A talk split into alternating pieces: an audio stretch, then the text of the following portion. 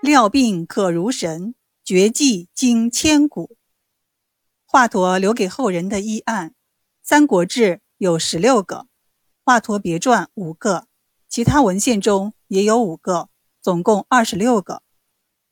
从其治疗范围看，涉及到内外儿妇科的疾病，有热性病、五脏杂病、情志病、肥胖病、寄生虫病，还有外伤、肠痈、肿瘤、骨折、死胎、小儿泄泻等等。从医案可见，华佗料病如神，技惊千古。现列举几例：县例一是苦于四肢发热，口中干燥，怕听到人说话的声音，小便也不顺利。华佗说：“做热饭试试看，吃后如果出汗，病就可以好；如果不出汗，三天后就会死去。”于是家人立即做了热饭给他吃，之后没有出汗。华佗说：“五脏的生机已在体内断绝，可能会哭着断气。”结果同华佗说的一样。前都邮杜子县患病已愈，又到华佗处诊脉。华佗说：“身体还虚弱，尚未复原，不要做过于劳累的事。”如行房事就会死去，如果死去会吐出舌头几寸长。邓子县的妻子听说丈夫的病已经好了，就从百里外赶来探望他，结果夜晚留住那里行夫妻之事，只间隔了三天就发病了，同华佗说的一模一样。君立梅平得了病，解肢回家。他家在广陵，半路上借住在亲戚家。不久，华佗偶然来到这个亲戚家，主人让华佗给梅平看病。华佗对梅平说：“您如果早些见我，还不至于到这种地步。现在疾病已成绝症，赶快回去，还能与家人相见。再过五天就要死了。”梅平立刻回家，死的日期。同华佗预计的完全一样。军吏李成苦于咳嗽，昼夜不能入睡，经常吐脓血。他来华佗处医治，华佗说：“您患的是肺痈，咳嗽时吐的是脓血，就是从肺里面来的。给您两钱散剂，应当吐脓血两升，然后就不吐了。如心情愉快。”善于保养，一个月即可小好。好好调养，一年就可恢复健康。过十八年还会有一次小小的发作，再服这个散剂，病就会痊愈。如果得不到这种药，就会死去。华佗又给了李成两钱散药剂。李成拿到药后，过了五六年，亲戚中有人患了同李成一样的病。他对李成说：“你现在强壮了，我眼看着就要死了，怎么忍心无病而收藏药物，以备将来有病呢？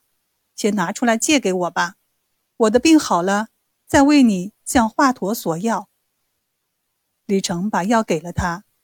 事后，李成又到乔县，正赶上华佗被拘押，内心惶恐，不忍心向华佗求药。十二年后。李成的旧病终于复发，无药可服，以致死去了。广陵郡太守程登得了病，心中烦躁郁闷，脸色发红，不想吃饭。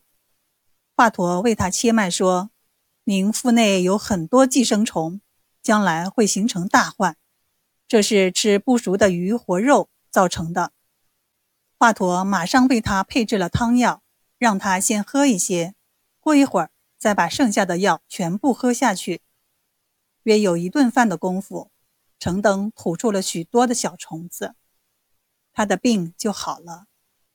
华佗说：“这种病三年后会复发，碰到良医才能救活。”说来真是灵验，按照华佗预计的时间，陈登果然旧病复发。当时华佗不在，正如华佗预言的那样，陈登终于死于此病。有一天，华佗正在赶路，看见有个人患咽喉堵塞，他想吃东西，却不能下咽。华佗听到病人的呻吟声，就停下来前去诊视。经过初步判断，告诉他说：“刚才我来的路边有家卖饼的，有蒜泥和醋，你向店主买些来吃，病痛自然就会好了。”他马上照华佗的话去做。病人吃下去之后，吐出一条蛇一样的虫子。他把这个虫子悬挂在车边。到华佗家里去拜谢。那时外出的华佗还没有回家，他家的两个孩子在门口玩耍，迎面看见他们，就说：“好像他们遇到咱们先生了。”车边挂的病物就是证明。病人进屋坐下，看到华佗屋里在北面的墙上悬挂着许多这类寄生虫的标本，大约有几十条。华佗在妇产科、小儿科的治疗方面也留下了不少动人的故事。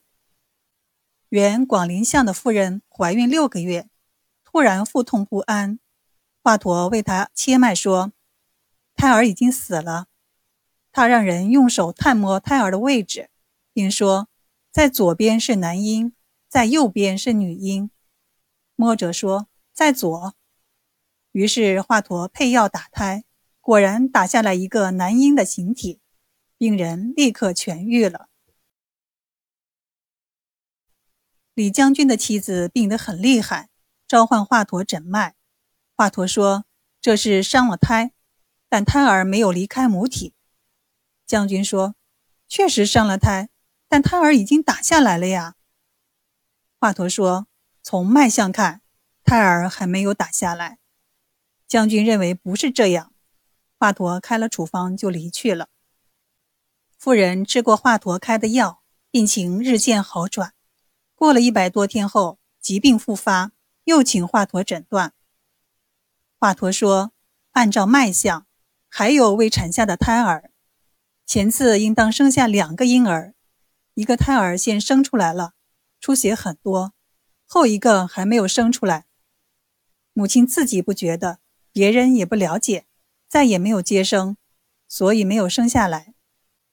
现在胎儿已经死了，母亲的血脉不再营养胎儿，胎儿必定干枯而附在母亲的脊上，因此使母亲的脊时常疼痛。现在应当给汤药，并用针灸，这个死胎必定会出来。汤药和扎针全部施用，妇人剧烈疼痛，像临产。华佗说。这个死胎干枯已久，不能自己产出，应当掏出它。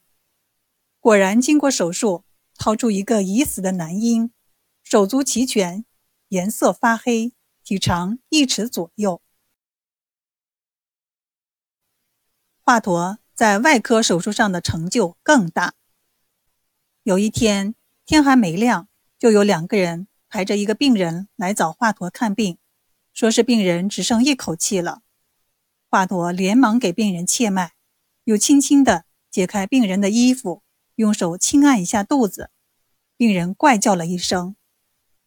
他再看了一下病人的神色，说：“他患的是肠痈，用针灸不行了，要赶快开刀。”于是他立即吩咐两位徒弟做好手术准备。手术前。华佗给病人服了麻沸散，使病人失去了知觉，然后在开刀部位涂上消毒药，就施行剖腹大手术了。他慢慢的剖到病人的内脏，割去溃烂的地方，然后用消过毒的丝线扎好内脏，缝合伤口，敷上消炎润剂的神膏。一个多时辰之后，一个剖腹大手术就完成了。过了七八天，创口结疤，一个月之后，病人康复，就能下地干活了。后来，华佗为许多人动过手术，其中为东吴大将甘宁动手术治过刀伤，为蜀国大将关羽的手臂实施刮骨治疗毒箭之伤。可见华佗的外科手术在当时已经非常娴熟了。从以上几个医案可见，华佗的医技不仅冠绝当代，而且是医者仁心，能主动热情的治病救人，深受人民爱戴。所以后人多用“神医华佗”称呼他，又以“华佗在世，原化重生”称誉有杰出医术的医者。可惜一代神医华佗被曹操所害。请听下一集。华佗医术高，折腰未中不是操。